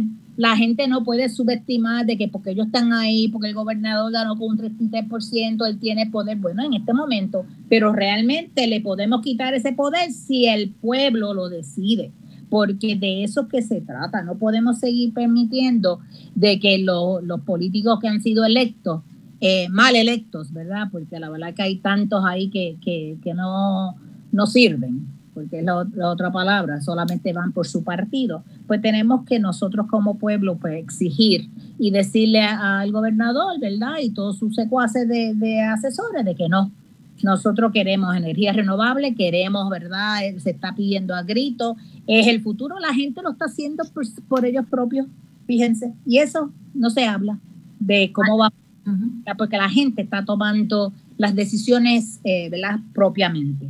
Marcia, me gustaría añadir un poco a lo que Mirna comenta, porque me parece que es importante que las personas que nos estén escuchando pues sepan dónde estamos parados y cuál es la, el rol que, tiene la, ciudadanía y el pueblo en estos asuntos que son tan importantes. Tomemos en cuenta que los fondos buitres son los que eh, tienen la mayor cantidad de, de, de, o sea, son dueños de más de un 53% de la deuda de bonos de la Autoridad de Energía Eléctrica. Esos son los que compraron la deuda, como dicen en mi pueblo, a precio de pescado a bombao y ahora quieren venir a cobrarla completa eh, y con garantía. Pero es importante que sepamos que dentro de este contexto colonial, como muy bien mencionaba, mencionaba Ángel, eh, se están dando unos procesos donde podemos eh, exigir y donde podemos hacer responsable al gobierno, al gobernador y a la Asamblea Legislativa también, porque dentro del contexto del contrato de Luma, por ejemplo, el gobernador siempre ha defendido el, contrato de Luma. Primero dice que están en probatoria y que los está fiscalizando, cuando en realidad sabemos que la Autoridad de Alianza Público-Privada no ha hecho ni un solo señalamiento de incumplimiento contra, contra Luma y lo reconoció así en vistas públicas. Eh, y el negociado de energía, por su parte, que es el ente fiscalizador independiente, pues tampoco ha hecho, ¿verdad?, lo que el pueblo necesita para de verdad fiscalizar. No le ha puesto ni una sola multa a pesar de que si le pone multa las pagamos nosotros, ¿verdad? Que eso es otro detalle. Pero es importante pensar que cuando se convocó una, una manifestación masiva contra Luma, Ahí es que el gobernador, el gobernador salió rapidito a decir, estoy molesto y les exijo cosas, aunque no fue específico tampoco en las cosas que les estaba exigiendo, pero que sepamos que esa presión la podemos hacer y eso con el, con el asunto de la extensión, de, la, de esta extensión del contrato suplementario que, ven, que expira ahora el, el 30 de noviembre, pensemos que aun cuando se esté negociando una extensión, pues va a ser eso, una extensión. Por lo tanto, no podemos bajar la guardia y, tenemos que seguir reclamando y, y, resistiendo, porque podrá llegar otro momento, otra fecha en el año que viene, en donde venza de nuevo esa extensión, porque el contrato suplementario lo que dispone ahora es que si pasan estos 18 meses donde ha estado operando Luma y no se da la condición fundamental, de que la Autoridad de Energía salga del título 3, es decir, que tenga un plan de ajuste de deuda confirmado, ejecutado eh, y que sea final e inapelable. Eso no va a ocurrir todavía. Eso ocurriría si acaso para el verano del 2023, que es el conforme al calendario que ha establecido la, jueza Soy de manera bien, bien apresurada porque Luma no quería entrar en las operaciones de la Autoridad de Energía Eléctrica, estando la Autoridad de Energía Eléctrica en quiebra, porque eso representa muchísimos obstáculos para poder operarlo y podría representar entonces para Luma también menos beneficios y menos ganancias. Así que eh, es importante que sepamos que como la Autoridad de Energía Eléctrica todavía no tiene un plan de deuda, de ajuste de deuda confirmado y no lo tendrá en un, en un futuro cercano, podemos seguir reclamando y exigiendo que ese contrato suplementario no se extienda. Y por otro lado, en cuanto a lo que es la deuda de la Autoridad de Energía Eléctrica, hay proyectos de ley como el proyecto de la Cámara 1429 que se está eh, cocinando ahora mismo, que hay que hacer el reclamo al gobernador para que firme ese proyecto,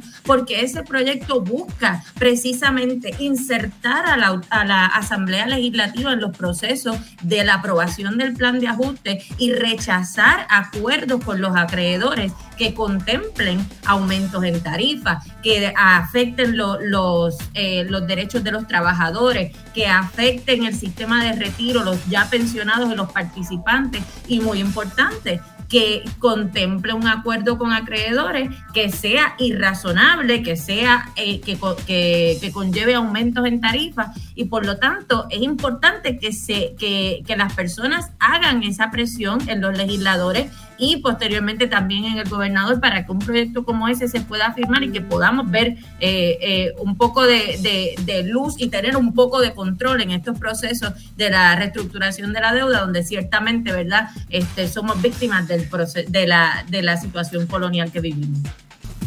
Bueno, amigos y amigas, estamos de vuelta de esta pausa. Eh, el amigo y gran colega, gran investigador, que hizo unos aportes importantísimos. Agustín Irizarri ha tenido que abandonar la conversación porque tenía otro compromiso. También Ángel Figueroa me había dicho lo mismo y eventualmente Jessica también tiene, tenía otro compromiso, pero esta, esta hora ha sido muy jugosa y muy, y muy informativa para toda, para toda la población. Ángel, ¿quieres hacer un redondeo? Sí, yo creo que lo que, retomando lo que Jessica eh, acaba de señalar, aquí hay dos turnos importantes, que es el, la culminación de un contrato tan nefasto como es el contrato de Luma. Y cuando digo la terminación, no me suscribo al 30 de noviembre, me suscribo que la lucha tiene que continuar indistintamente lo que ocurre el 30 de noviembre. Y lo segundo, la aprobación del proyecto 1429, donde una vez más la minoría del PNP le dio la espalda a los pensionados al no votar a favor de este proyecto a pesar de las comunicaciones que tuvimos y las advertencias que hay, porque las pensiones, tengo que decirlo, y Marcia, los compañeros de escucha, se acaba el dinero para pagar pensiones en marzo del 2023 a consecuencia de que la Junta de Control Fiscal AFAS y el gobierno de Puerto Rico no, no ha querido aportar lo que corresponde al sistema de retiro, por lo tanto es parte del esquema, la estrategia que tú ahorita mencionaste para tratar de, de, quitarle más a los pensionados y no solo entre los pensionados presentes, sino a los pensionados futuros, porque eh, eso, eso es importante porque no queremos crear un país de indigencia a los que nos retiramos del servicio público. Por lo tanto, la lucha continúa y gracias por la oportunidad que nos brindaste en la tarde de hoy. Gracias, Ángel. Este, vamos a estar bien atentos a lo que pasa en los próximos días. Eh, ciertamente es una coyuntura muy, muy este, peligrosa para Puerto Rico, ¿verdad? Estamos a un paso de la vulnerabilidad total y eso es, eso es grave para el país. Gracias, Ángel, y gracias por lo que sigues haciendo. Bueno, eh, Mirna estaba también en turno y creo que Carmen y Salvador ya están locos por entrar en la conversación. Mirna. Este, bueno. Yo, quería, yo quería, Mirna, que, que reaccionaras a, los datos que, que, ustedes mismos, ¿verdad? Que los que las luchas en torno a este, a este contrato han relevado y a la obligación a que tuvieron que obligar a los funcionarios de Luma a entregar información que no habían dado. Pero los 10 ejecutivos de Luma cobran en total 6 millones de dólares anuales que pagamos todos nosotros, eh, toda la sociedad puertorriqueña, y, mientras se escamotea un salario mínimo justo para los trabajadores. Entonces son unas contradicciones demasiado grandes, ¿verdad? Eh, el incremento en costo de energía, ya lo dijimos, va a traer apareado el, este, el incremento muy significativo en las dificultades de hacer negocios en Puerto Rico. Y todos en el gobierno hablan de los permisos y los permisos, de facilitar los permisos. Pero es que no importa cuán fácil puedas tener un permiso con un costo energético como el que, como el que vamos a tener. Y el otro dato importante, Mirna, que quiero que reaccione, ¿verdad? Los celadores importados que ha tenido que traer Luma de Estados Unidos cobran cuatro veces más que los que tenía la Autoridad de Energía Eléctrica y no conocen el terreno de trabajo. Entonces, eh, eso más el hecho que Jessica mencionó e insistió en él, Luma no ha invertido un centavo Luma tomó de Puerto Rico inicialmente, ¿cuántos fueron? 750 millones, ¿verdad? Y no ha invertido un centavo de su, de su empresa. Eh, ha venido a pasar el sombrero, ha venido a pasar el sombrero. Mina. Este, bueno, eh, es importante, fíjate, lo que dijo Ángel ahorita, yo creo que los que están escuchando no se pueden olvidar. La deuda se duplicó cuatrenio de Fortuño. Y a qué yo me refiero ahí. En los asuntos ambientales, esa década fue crucial. Terrible. Eh, el gobernador Fortuño firmó una orden ejecutiva de una emergencia energética en el país. Y ahí te tengo que añadir que también él se, eh, ¿verdad? Ah, confirmó el construir un incinerador en Arecibo de quema de basura para generar energía también. Y this, que tengo que decirlo entre comillas, es reciclar. Pero aquí, por eso es que yo insisto, ¿verdad? Que, que la auditoría es fundamental. Porque fíjate, él hizo en ese cuatrenio, duplicó la deuda. Estamos hablando no de dos pesos, ni cien, ni mil. Duplicada de miles de millones, de más de 4 mil millones de dólares. Pues entonces, por eso es que ellos no quieren auditarla, porque ¿qué se encontraría eso? Mira, este Marcia, ellos compraron tubos de un gasoducto que todavía no tenía los permisos. Pues, ¿cómo es posible? Ellos siguieron invirtiendo dinero del país en estos proyectos que finalmente terminaron, ¿verdad? Porque la, la lucha que se dio en el país fue tan contundente y, y, de, y, la verdad es que fue tan valiosa de tanta gente maravillosa que tenemos con conocimiento, que se pudo educar el país y levantar esa oposición tan fuerte. Pues mira, eso fue lo que lo logró, pero entonces, ¿por qué nosotros tenemos que pagar esos 4 mil millones? Entonces, lo otro es de, de la, la, cuestión de los permisos, la gente tiene que tener esto bien claro. El gobierno, los gobiernos que han estado en el poder en este momento, ¿verdad? Son este, con el gobernador eh, PNP, pero se han encargado de otorgar eh, infraestructura de energía sin permiso, porque New Fortress que está allí en la planta 5 y 6 no tiene permiso, no tiene ni consulta ubicación. Entonces, esas cosas ellos no la miden, esas cosas ellos no la evalúan. Eso se la señalamos porque eso le hemos dado la información. Se lleva a los tribunales y ¿qué dicen los tribunales? Ah, no tienen standing nosotros los, los, ambientalistas para ayudar a una comunidad a defenderse. Pues mira, no, señores, la realidad es que nosotros no necesitamos nuevas infraestructuras de, de energía, de combustibles fósiles, e insisto, ¿verdad? Que sí se debe mover a energía renovable, como bien dice la ley 17 del 2019, la política pública energética del país, que supuestamente somos un país de ley y orden y, y en eso ellos lo brincan. Fíjate que esa, esa ley no la citan porque no le conviene, ¿ves? Entonces, eso es algo bien importante y, el hecho también de que esto de traer celadores afuera, si tienen los celadores aquí, señores, eso se cae como que de la mata. porque el gobernador no le dice a Luma, mire, usted aquí tenemos celadores que conocen nuestro sistema, que conocen nuestra topografía, que conocen nuestro clima, que saben dónde está el cable que se tiene que, que, ¿verdad? O el machete que hay que subir, porque conocen, están desplazados en otras agencias, pero eso Luma no quiere eh, eh, utilizar esta gente con conocimiento. No quieren traer gente de allá. ¿Por qué también? Porque también le pagan. ¿verdad? Siguen pagándole a la gente de, de su, de cuánta y de asco, porque ellos no es que contratan otros, es que siguen contratándose entre ellos mismos. Y eso es bien, bien peligroso porque nos siguen endeudando y como ellos no tienen que poner un centavo, pues que lo pague el gobierno. En este caso, nosotros porque nos suben las tarifas. Pues nosotros, esas son cosas que tenemos que exigir. Yo también insisto que la población tenemos que estar pendiente a los pasos a seguir. Ahora ese 14, el P, 1429, 29, perdón, que está ahora en comité de conferencia, entiendo, hasta el, hasta el martes. Pues si se, se aprueba, pues entonces va a pasar a la oficina del gobernador. Es un, es un proyecto que necesitamos estar pendientes a, cómo es que vamos a ir presionando, porque el gobernador, gente, crean, créanlo bien, bien claro. Si hay presión de nosotros los ciudadanos, él titubea, sus rodillas doblan. ¿Por qué? Porque es un político y él lo que quiere son votos. Y como él no quiere seguir arrastrando todos estos problemas, pues mira, esto, y, más que ya se está acercando el 2024, si vamos a ver, eh, necesita, eh, ¿verdad? Eh, y, y, eso que, ¿verdad? Miente, porque siempre dice, ay, yo no estoy conforme, pero no hace nada, no hace nada, como bien dijo Jessica. bueno, e, e, ese es un punto muy importante.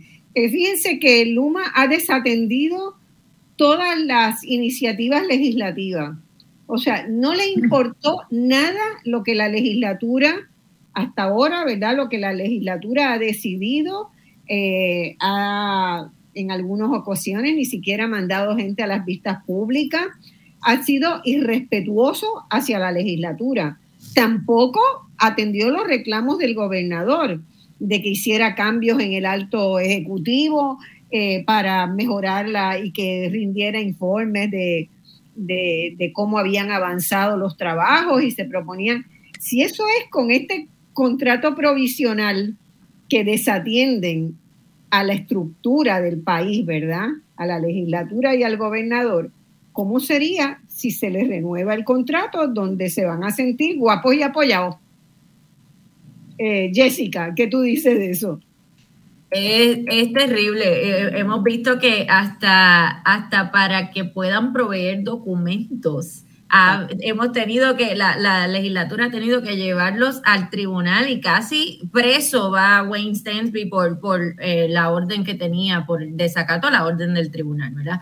Así que eh, definitivamente en un intento por cuando uno mira la, exposición de motivos de la ley 120, por remediar la situación terrible que tenía la Autoridad de Energía Eléctrica y la queja por el monopolio gubernamental y el poco servicio y las tarifas altas y este, la ineficiencia, pues cuando vemos lo que ha hecho Luma, pues ha sido pues todo eso. O sea, Luma se ha convertido, y hasta peor, porque como vemos, no hay transparencia, en la queja de que, de que la agencia, la Autoridad de Energía Eléctrica estaba politizada, pues sigue siendo igual con Luma, porque vemos también cómo lo han utilizado como banco para meter gente ahí que le responden a los partidos políticos, particularmente al, al PNP.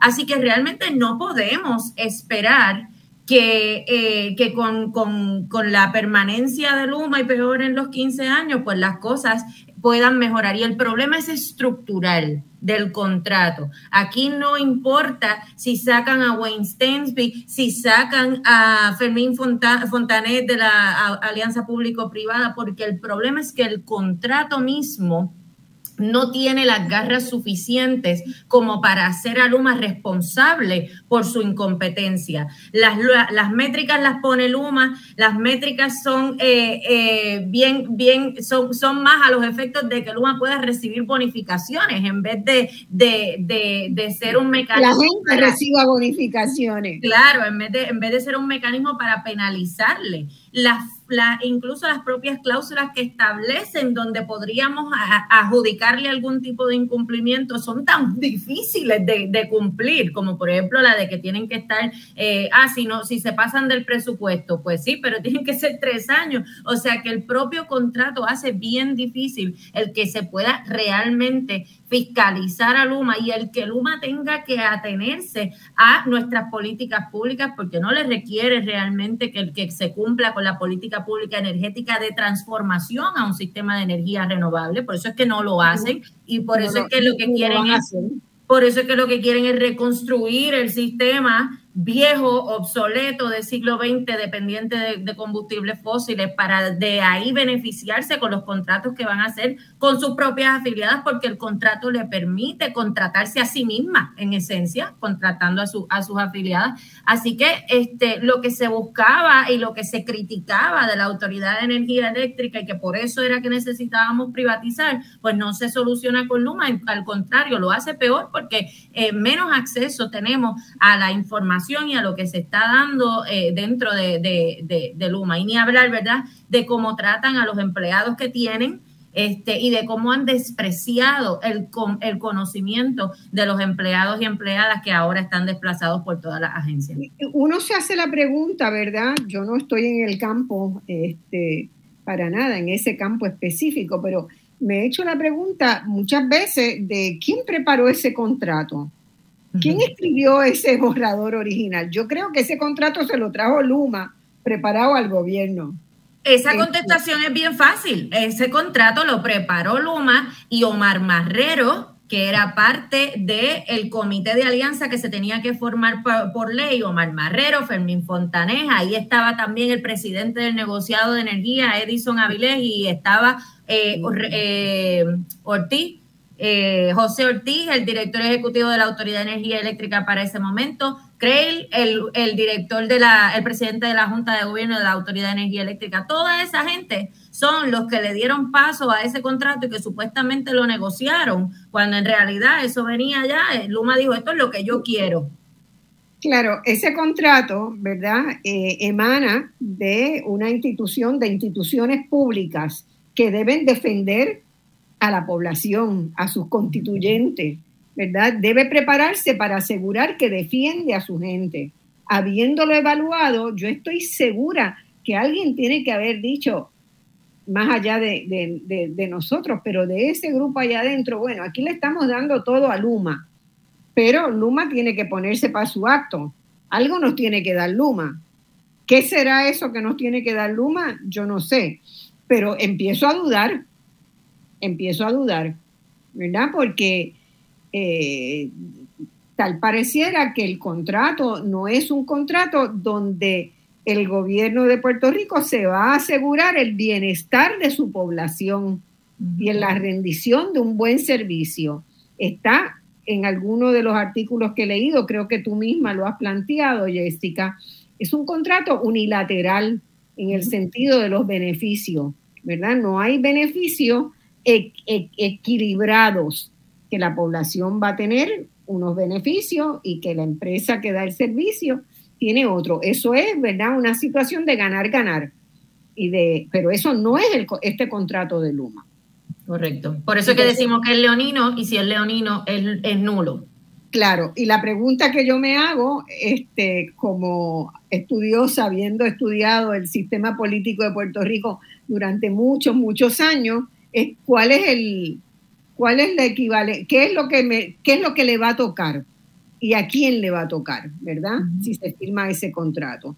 Y, y no tengo ninguna evidencia, pero tengo la fuerte sospecha de que eso puede revertir, ¿verdad?, en un apoyo a una campaña de reelección este, del Partido Nuevo Progresista, quién sabe, ¿verdad? Pero hay muchos mecanismos que son legales a través de aceptar donativos empresariales, a través de los PACs, ¿verdad?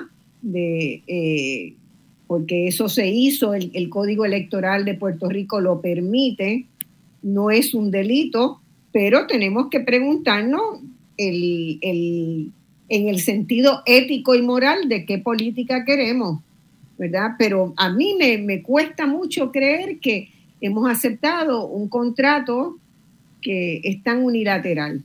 Así que bueno, Jessica, yo sé que tú te tenías que ir, no, no, este, no te quiero dilatar más, pero te agradezco un montón que hayas estado este buen rato en, Voz Alternativa y que hayas aportado tanto con tus conocimientos y nada, sabemos que sigue adelante. Seguro que sí. Gracias, Marcia, por, la invitación y, espero que, que, se repita. Y nada, mi exhortación a las personas que nos escuchan es que no paremos la lucha porque eso tiene, tiene efectos y es lo que necesita el país.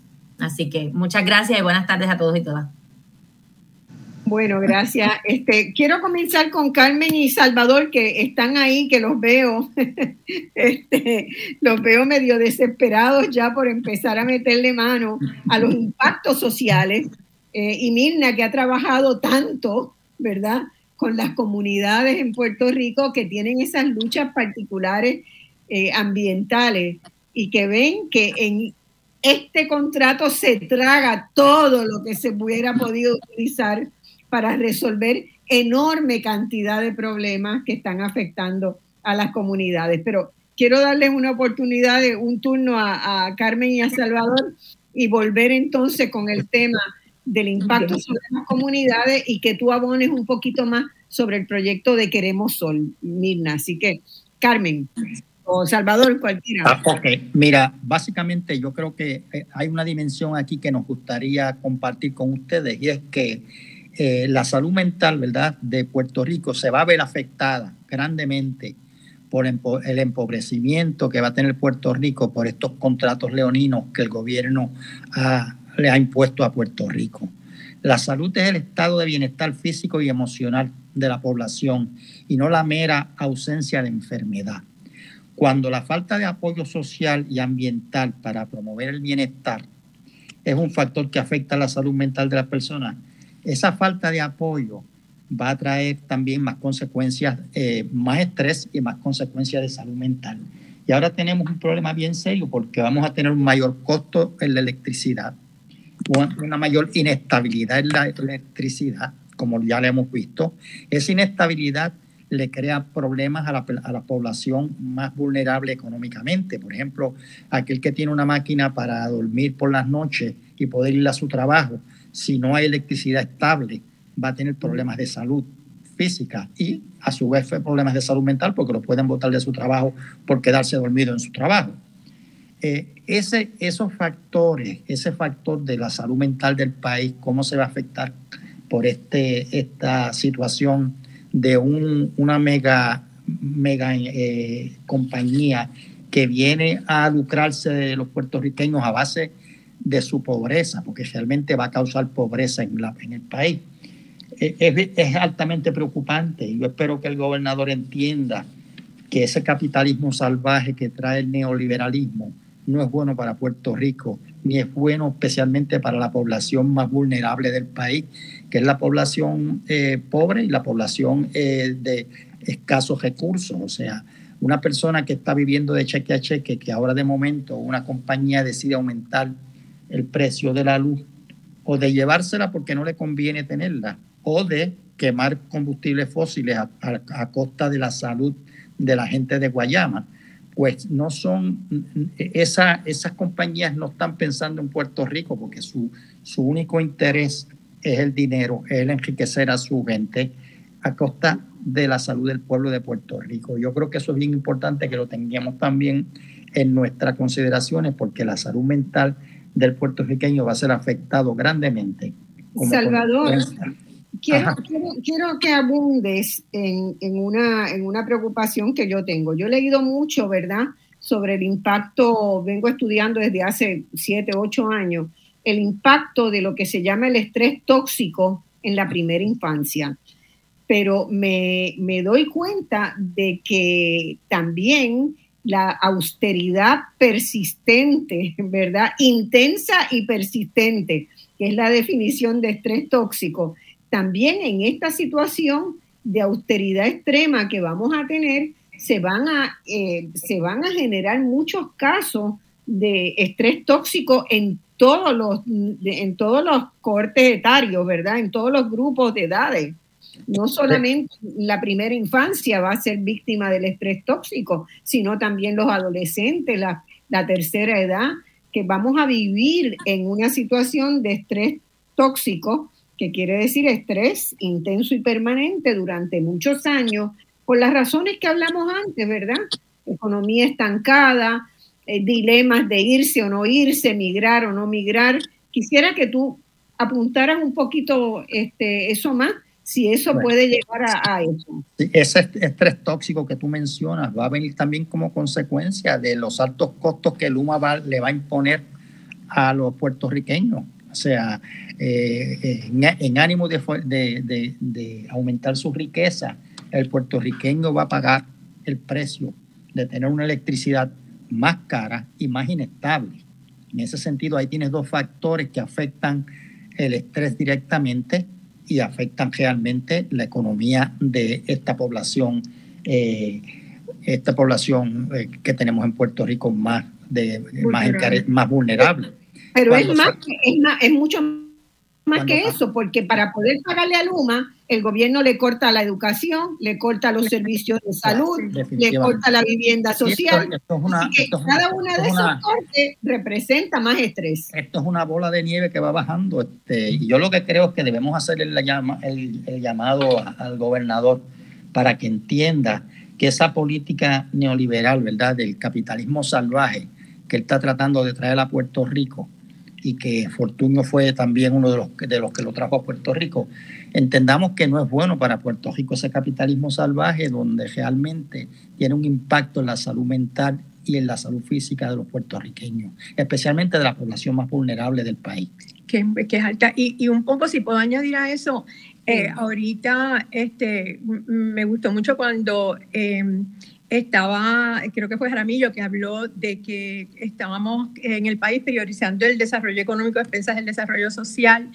Y, y, estábamos antes de empezar el programa nosotros hablando también de que lo que está viviendo el país es, no es desarrollo sostenible, sino emergencias insostenibles. Eh, y entonces eh, el, el, asunto es que eh, cuando tú miras eh, todos los factores sociales que tienen que ver con, como tú pues bien has señalado, cómo impacta esta, eh, esta situación fiscal, los recursos para educación, para, para carretera, eh, para control de aguas este, limpias, para todo, todo, toda una serie de elementos infraestructurales, la calidad de los vecindarios el asunto de en qué medida el que no haya, por ejemplo, transportación pública eh, impacta el problema de que personas que están eh, teniendo que, que, pagar tanto por su energía eléctrica, cuánto les afecta eso el poder eh, desplazarse en automóviles en términos de los aumentos en los peajes. O sea, es una situación que genera condiciones que caen dentro de lo que se llaman los determinantes sociales de la salud, que son esos factores bajo los cuales la gente vive, la población crece, trabaja y envejece, que, que afectan la salud de la población y que de hecho es lo más que contribuye a la salud de la población. Cuando tú, con, cuando tú comparas, digamos, la biología y la genética de un ser humano, eh, cuando miras lo que contribuyen los servicios de medicina restaurativa, eh, y los determinantes sociales, los determinantes sociales contribuyen casi al 60% de la varianza en estado de salud de una población. Los servicios médicos hospitalarios un 11%. De manera que tú si quieres poder tener una sociedad saludable, tienes que invertir, tienes que invertir en esa infraestructura que garantiza equidad y que reduce disparidades. Eh, y, todo lo que ustedes han estado presentando hoy lo que señala es precisamente, precisamente ese, ah, ¿verdad? Esa, ese incremento en las desigualdades en el país que va a venir a causa de no poder invertir en desarrollo social sostenible. Cuando, cuando tenemos la tecnología accesible y, eh, en estos momentos, porque eh, ya sabemos que la energía solar es mucho mejor, más limpia eh, y más barata que la energía eh, pagada quemando petróleo. Y realmente, pues hay que, lo que se requiere es que los políticos asuman la responsabilidad de velar por el bienestar de Puerto Rico y no por el bienestar de compañías que vienen a pagarle sus campañas políticas. Y contrario, y yo quiero que Mirna comente ahora, Contrario a lo que sucede en esta relación de Luma con la sociedad, la posibilidad de usar la alternativa que está presentando Queremos Sol, de trabajar en microredes, eh, las comunidades tienen la posibilidad real de organizarse en forma cooperativa para crear esas microredes, de participar en los procesos de toma de decisiones, el sistema de gobernanza es totalmente distinto de uno autoritario, vertical, cerrado, donde la gente no sabe nada de cómo se toman las decisiones, a uno donde la gente puede ser artífice de las decisiones que se toman en su comunidad, en su urbanización, en su centro, este, para participar en ella. Y eso hace una calidad de vida también muy distinta. Mirna, quiero que tú comentes sobre sobre eso en tu experiencia, ¿verdad?, de trabajo comunitario. Estamos, perdón, tenemos que ir a la pausa. Vamos a la pausa y después volvemos con Mirna, que oigo la musiquita. Este, vamos a la pausa y volvemos de inmediato. Quiero decirles que si quieren llamar y hacer preguntas o comentarios del programa, pueden hacerlo en la página eh, de Facebook del programa o pueden llamarnos como 10 minutos antes, 15 minutos antes de terminar el programa por el 292 1703, 1704 o 1705. Esperamos su llamada o sus comentarios. Vamos a la pausa. Ya estamos de regreso al análisis de los temas que te interesan. Escuchas Voz Alternativa por Radio Isla 1320. Bueno, amigos, estamos y amigas, estamos en el último segmento de este programa que lo hemos dedicado a ver qué pasaría en Puerto Rico si el gobernador decide firmar la extensión del contrato con Luma este 30 de noviembre. Eh, sabemos que, eh, y los, los que están evaluando, los abogados, los contables que están evaluando ese contrato, el contrato se podría cancelar en cualquier momento, eso es cierto, pero eh, hay unas penalidades que tendríamos que pagar adicionales nosotros. Así que lo mejor para el pueblo de Puerto Rico no es dejar que el contrato corra y se puede cancelar en cualquier momento porque las penalidades que tendríamos que pagar son bien altas. Así que lo más prudente sería que no se firmara ahora. Pero quiero volver al, tema de, la gobernanza, las diferencias en la gobernanza entre el modelo de sociedad que tenemos ahora, ¿verdad? Con, con la las grandes empresas dominando la vida con una opacidad increíble y la posibilidad concreta de participar en la creación de estas microredes como las ha planteado el proyecto muy bien trabajado de Queremos Sol. Mirna, quiero que, me, que nos alumbres con, con Muy apropiado. no se oye. Perdone, estaba en mute. Este, pues mira, Marcia, eh, es bien importante que yo le tengo que compartir esto porque a mí me llenó de esperanza. Yo participé hace como dos sábados, tres, porque el tiempo pasa rapidísimo, en Casa Pueblo, en un encuentro comunitario para la transformación energética de Puerto Rico. Y aquello fue una maravilla. La cantidad de gente que hay distribuida en el país ayudando a comunidades a hacer esta transformación. ¿Por qué? Porque el gobierno, pues ya vemos todo. ¿Qué está haciendo el gobierno? Pues el gobierno está apoyando a Luma y pagando a Luma y gastando el dinero que como nosotros tenemos que pagar en contribuciones para la, privatización.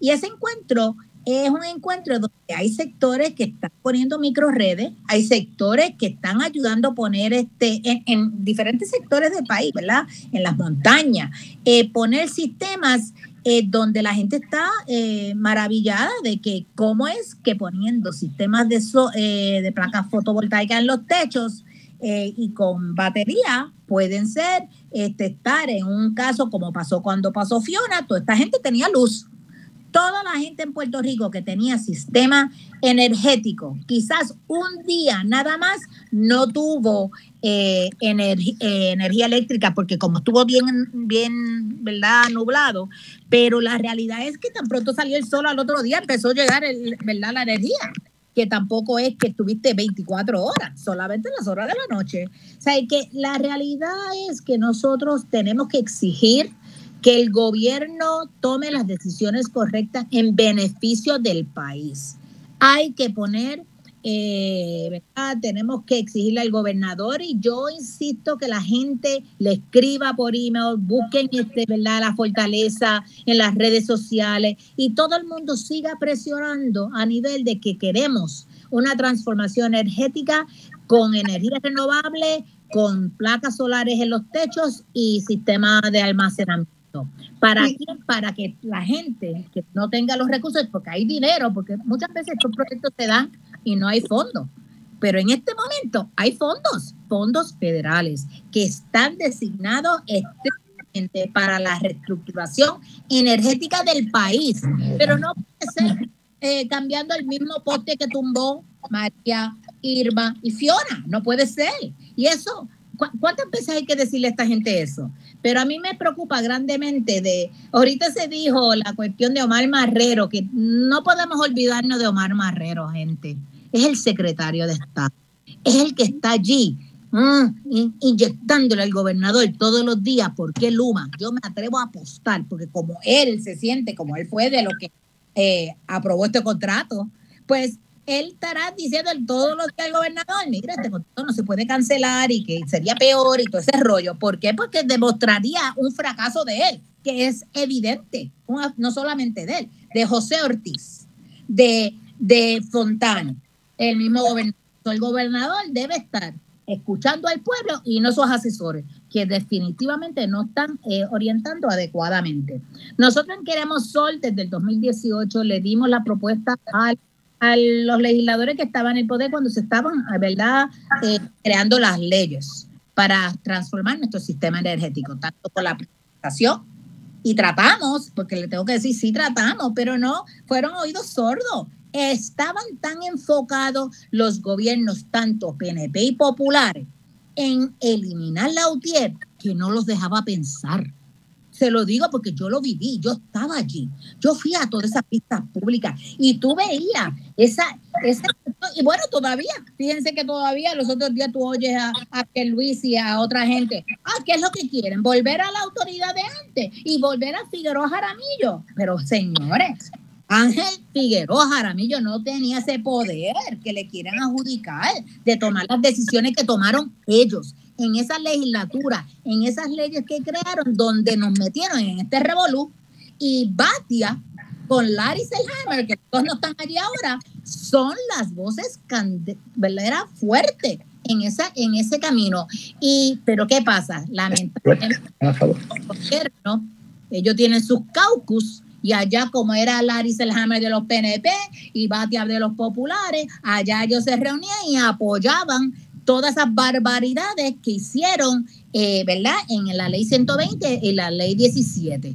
Pero ¿qué pasa? La realidad es que no pudieron hacerlo completo. Y ese es el llamado que yo le hago a la gente. No pudieron hacerlo como yo querían. Fíjate, una de las cosas que no estaba, porque me acuerdo, yo estaba allí, y me quedé allí en la grava y todo, uno presionando y mirando a ver cómo iban a votar.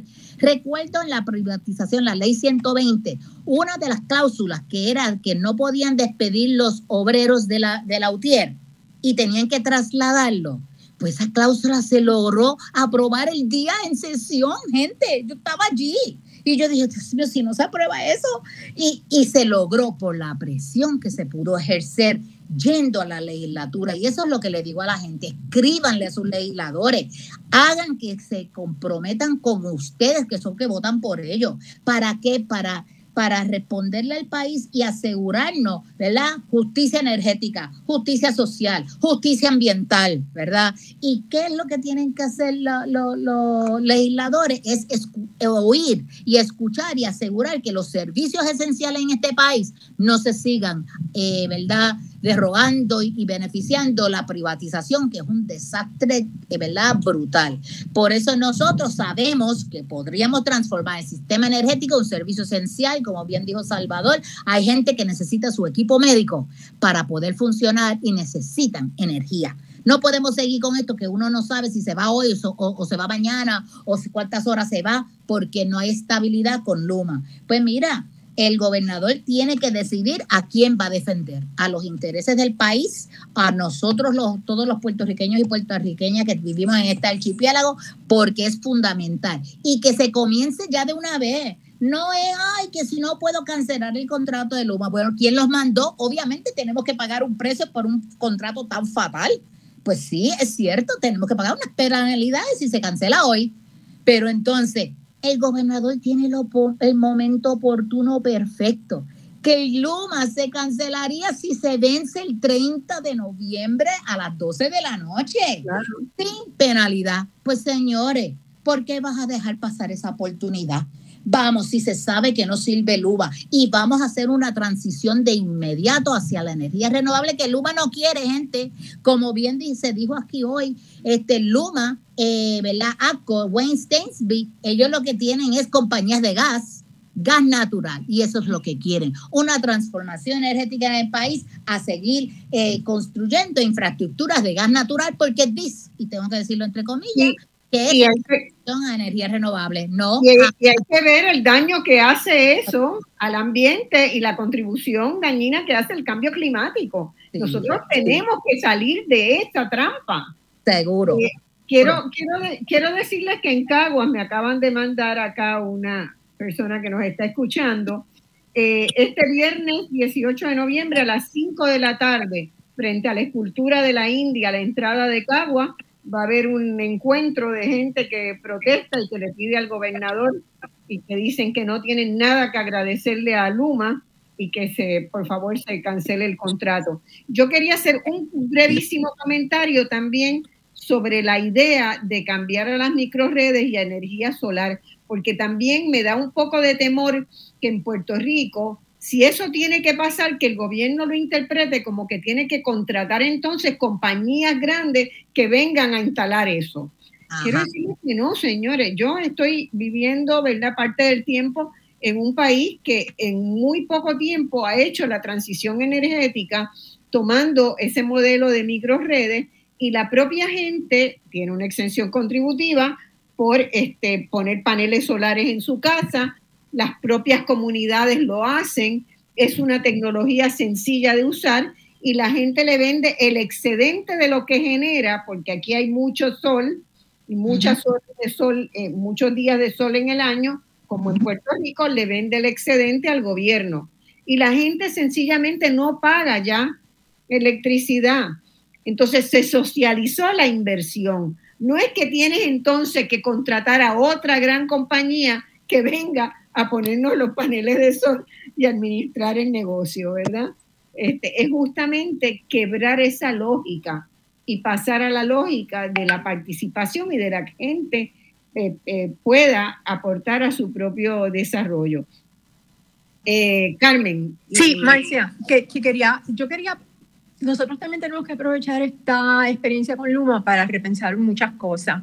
y una de las cosas que a mí me gustaría enfatizar es cómo si nosotros adoptamos ¿verdad? un modelo de trabajar hacia un desarrollo sostenible, eh, y el asunto de que cualquier gestión que el gobierno este, eh, eh, inicie tiene que tener la voluntad de adoptar un acercamiento de salud para todos y para todas y para todos. Es decir, el, el, el, que sabemos ya, como enfaticé cuando intervine hace un ratito, en que los determinantes sociales de la salud contribuyen tanto a la salud de la población, nosotros necesitamos que eh, cuando se desarrolla política pública en este país haya un proceso eh, integrado de colaboración entre el sector público y organizaciones y sectores de la comunidad que puedan evaluar para cada gestión pública que se considera priorizar la equidad de salud. ¿Cómo es que esta política pública afecta o no eh, la salud de la población?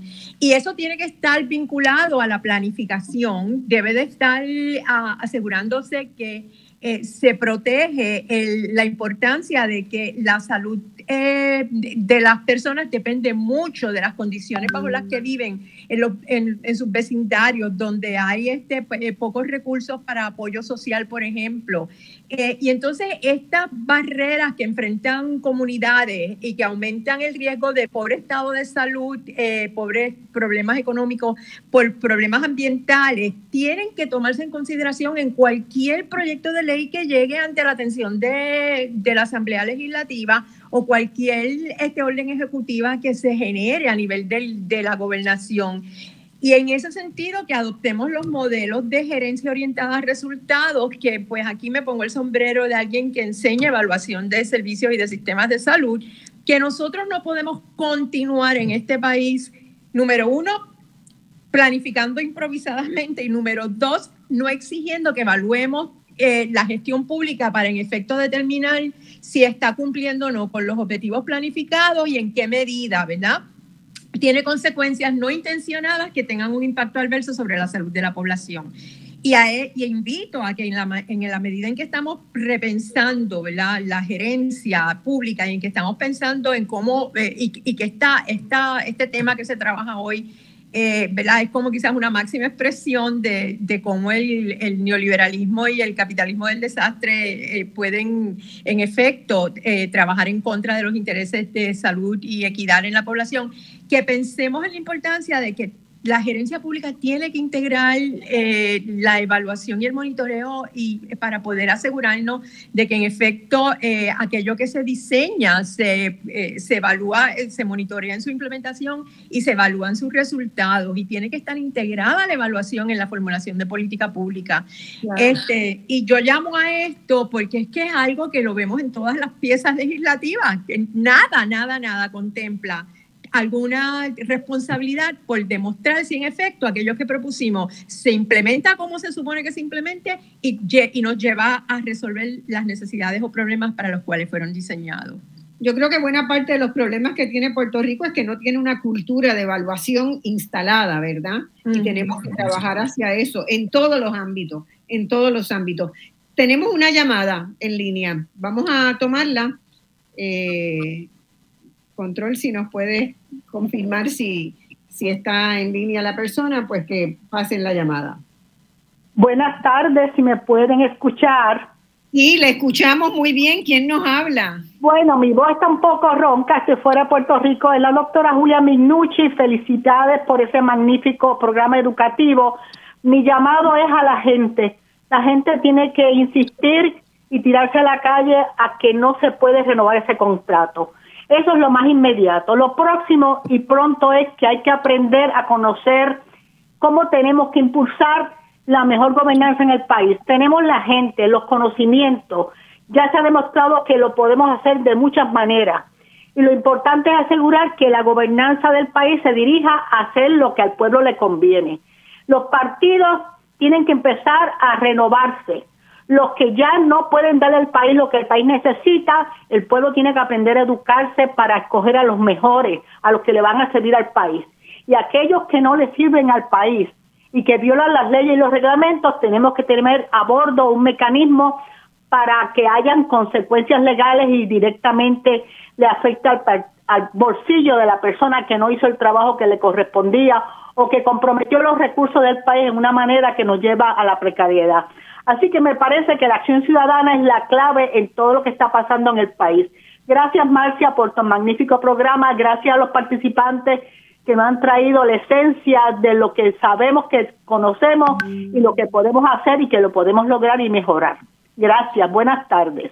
Buenas tardes, gracias doctora Minucci. No tengo nada que añadir a lo que, a que a lo que planteó que está excelente. Tenemos otra llamada. Hola, buenas tardes. Adelante. Sí, ¿quién me habla? Eh, le habla Aileen. Este, ya yo he hablado con ustedes en otras ocasiones. ¿Aileen? Sí. Ah, ¿cómo Este- estás? Saludo. Sí. Hola, ¿qué tal? Mire, este, yo necesito que ustedes digan todas las actividades durante estas últimas semanas para que la gente se, se prepare para las marchas y las protestas que va a haber hasta el día 30. Esa es mi única, mi- la única intención y para felicitarlo porque la verdad es que ha sido un programa excelente.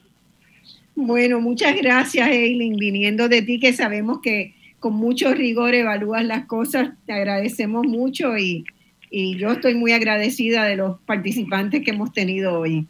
Eh, voy, a, voy a ver cómo podemos hacer la, un calendario integrado. A lo mejor en la misma, en el mismo Facebook de Voz Alternativa podemos ponerlo. Sí, Gracias.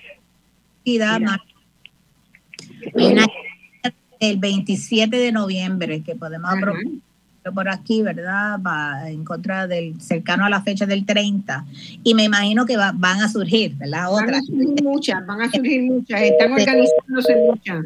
Sí. Bueno, no sé si hay alguna otra llamada que pase ahora, sino cada uno un minuto para, para redondear. Vamos a, vamos a redondear. Este, Salvador y Carmen, ¿qué más que- queremos añadir? Que la gente se lleve como, ¿verdad?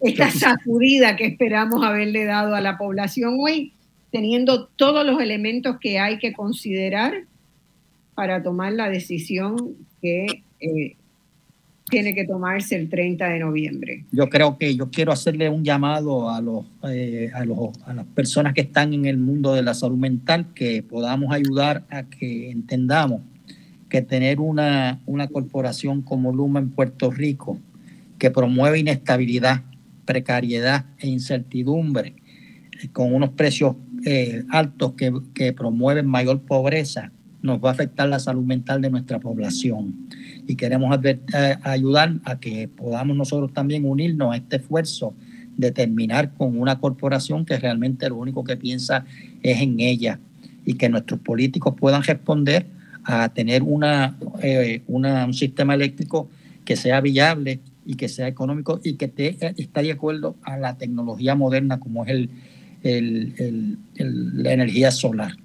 Eh, tenemos que entender que Luma está asociada a una corporación que se llama ASCO. Y ese asco yo creo que está llegando a Puerto Rico. este, hago un comentario, Salvador, porque de la misma manera que eh, el, el contrato de Luma en un contexto como el que tiene Puerto Rico económico es inviable, yo eh, escucho, ¿verdad?, los, reclamos que tienen los psicólogos en el país que no dan abasto con los problemas de salud mental.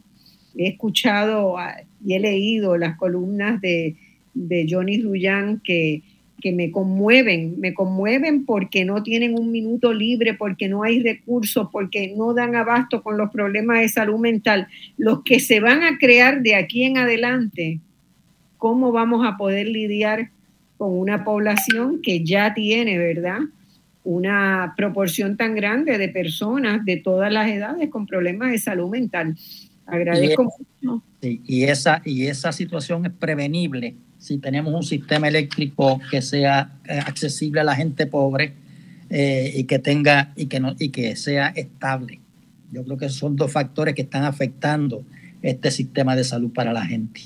Y que no le sea tan costoso al gobierno, ¿verdad? Y que le permita invertir en otras áreas de desarrollo social como educación y, salud, que, que, están pidiendo a gritos recursos, recursos que estamos sacando para pagarle a Luma, que es absurdo, ¿no? Así que, Carmen, bueno, terminando con esa oración que tú acabas de denunciar, de invertir en salud, para invertir en salud, lo más importante, lo más importante es tener un desarrollo sostenible. Es lo más importante. Eh, es atender la educación, es atender la recreación, es atender eh, la suficiencia alimentaria, es atender, eh, evitar la contaminación del ambiente, es optar por políticas públicas que hagan las cosas con eficiencia para que los recursos se utilicen bien y que dé para, en un país pobre como el nuestro, que dé para atender todas las necesidades básicas que una comunidad necesita para poder eh, tener salud mental, salud física y eh, una buena inserción social. Así que eh, reconociendo las crisis que hay en los servicios médicos hospitalarios, que también tenemos que verdaderamente meterle mano a eso, no podemos dejar pasar el hecho de que mientras menos eh, este, eh, condiciones adversas existan a nivel económico, político y social en el país, que ponen a riesgo la salud mental, física y la integración social exitosa de la gente, pues vamos a tener más gente con condiciones ya mórbidas, ¿verdad? Que requieren de alguna atención del sector de servicios de salud. De manera que tenemos que darle mucha, mucha atención al modelo de determinantes sociales y a un modelo de gobernanza que, que sea responsivo a ese conocimiento. Responsivo y responsable. Sí, exactamente. Eh, Milna, último redondeo, dos minutitos. Eh, rapidito, pues fíjate, este, pues es importante que la gente escuche, entienda por qué nosotros, ¿verdad?, en los puntos ambientales eh, insistimos tanto en las declaraciones de impacto ambiental de proyectos, X, el que sea. Porque esos, esas declaraciones de impacto ambiental es la que te evalúa todos esos sectores de la población donde ese proyecto no va a afectar la salud de la gente. La quema de combustibles fósiles, nuestro país no aguanta más ha enfermado nuestra gente, ha contaminado nuestra tierra y nuestra agua. Nosotros no podemos seguir con esto. Necesitamos, ¿verdad?, que esto se, se, se integre, porque estoy de acuerdo, ¿verdad?, un desarrollo sostenible, pero tenemos que exigir, ¿verdad?, insisto, en que los gobiernos entrantes que se mueva hacia la energía renovable, enfatizando con energía solar en los techos con almacenamiento. Ese es el camino a seguir y le va a dar mucha más seguridad y eh, más sustentabilidad. Eh, gracias. Y eh, la cuestión es para que la gente ¿verdad? se sienta seguro y su salud mental es, triste, porque la gente que tiene ¿verdad? afecta demasiado. Y eso tenemos. Bueno, muchas gracias. Muchas gracias a ustedes por este programa extraordinario. Muchas gracias a quienes nos escuchan. Rieguen la voz. Este ya está puesto en mi página de Facebook y ahora lo pongo en la de voz alternativa para ver cuánta más gente puede, puede escucharlo a lo largo de la semana. Hay un programa que queda grabado y vamos a ver si lo podemos hacer este, disponible por otras vías también. Esto ha sido Voz Alternativa. Hasta el próximo domingo.